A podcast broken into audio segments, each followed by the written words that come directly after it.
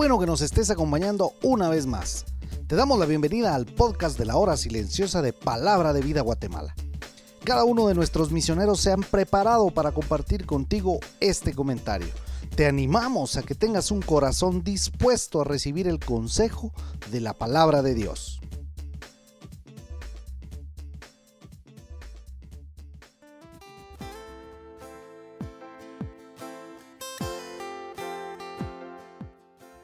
Qué bueno estar en el comentario de la hora silenciosa el día de hoy.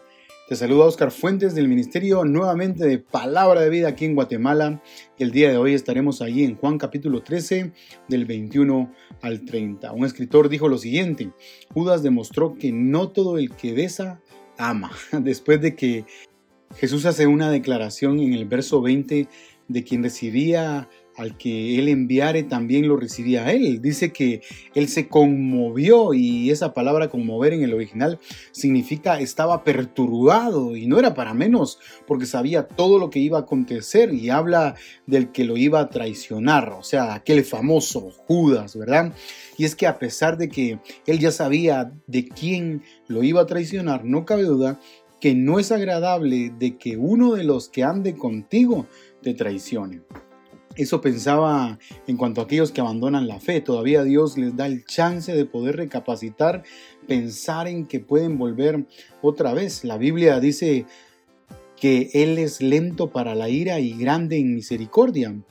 Y ha sido demostrada su misericordia por años y durante generaciones en toda la vida. Y surge una situación demasiado interesante entre los discípulos. Dice que se miraban unos a otros dudando de quién hablaba. Juan uno de los presentes lo relata con los más vivos colores, decía un escritor. Entonces los discípulos se miraban unos a otros estando perplejos, decía otra versión, acerca de quién hablaba eh, Jesús.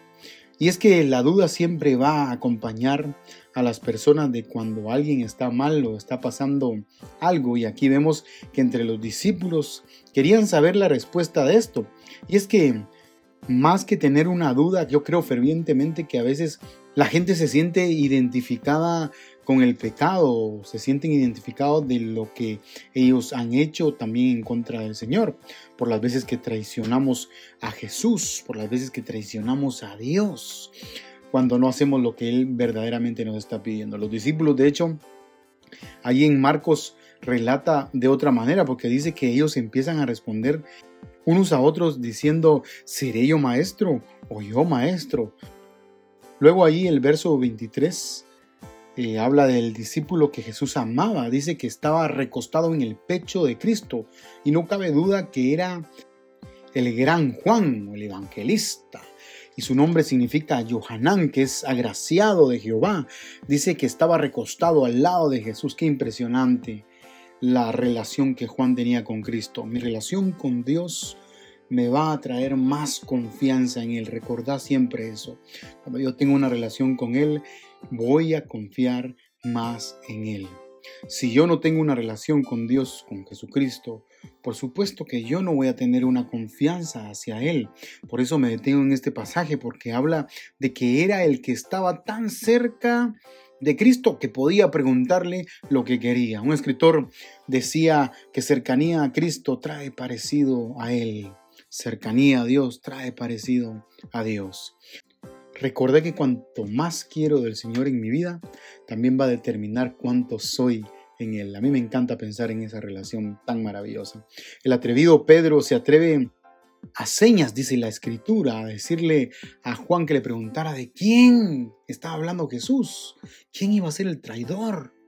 Y aquí va nuevamente, verso 25. Entonces, recostado cerca del pecho de Jesús, le dijo, Señor, ¿quién es? Nuevamente la confianza. Y me viene a la mente, si conoces a un líder o un amigo que está muy cerca de Cristo, yo te recomiendo que te acerques a esta persona porque Él te va a acercar a Cristo. ¿Sabes algo?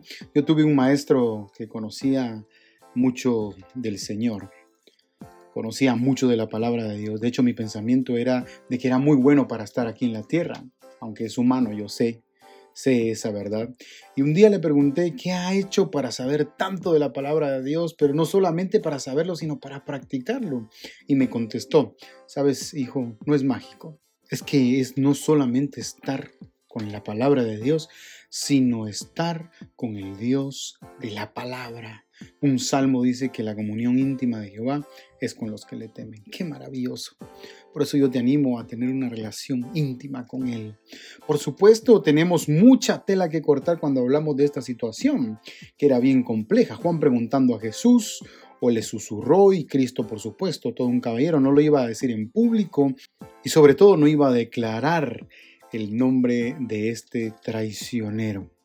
Entonces, solo dice que a quien le dé el pan mojado, ese era, y algo que me llama mucho la atención, Jesús no le dice directamente que es Judas, porque probablemente Pedro, que era el chispita del grupo y el que le estaba preguntando a Juan, hubiera encendido en furia. Así que Judas sale en el momento preciso, porque el verso 27 dice que Satanás entró en él. Esto me lleva a una gran lección de vida. ¿Sabes? Muchas veces en la vida me dejo utilizar por el manipulador, el padre de mentira, ponele ahí cualquier adjetivo. Y entonces vemos iglesias divididas y decimos, ¿por qué?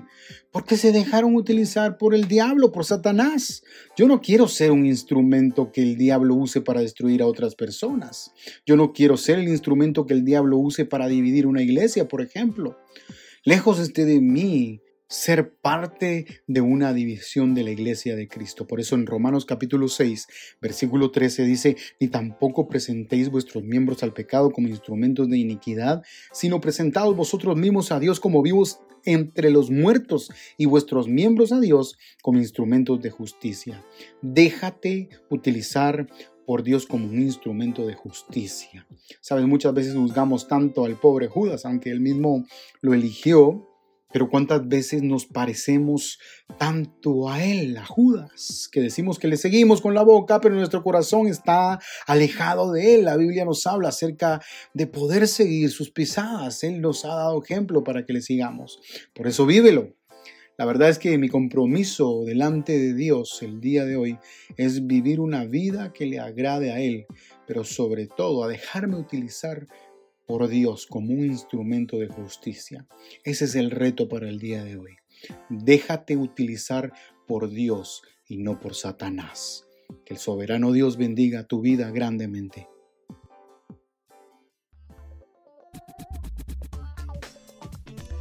Tú puedes ser parte del crecimiento espiritual de tus amigos compartiendo este podcast con ellos. Síguenos en nuestras redes sociales para recibir más recursos como este. Nos encontramos nuevamente el día de mañana.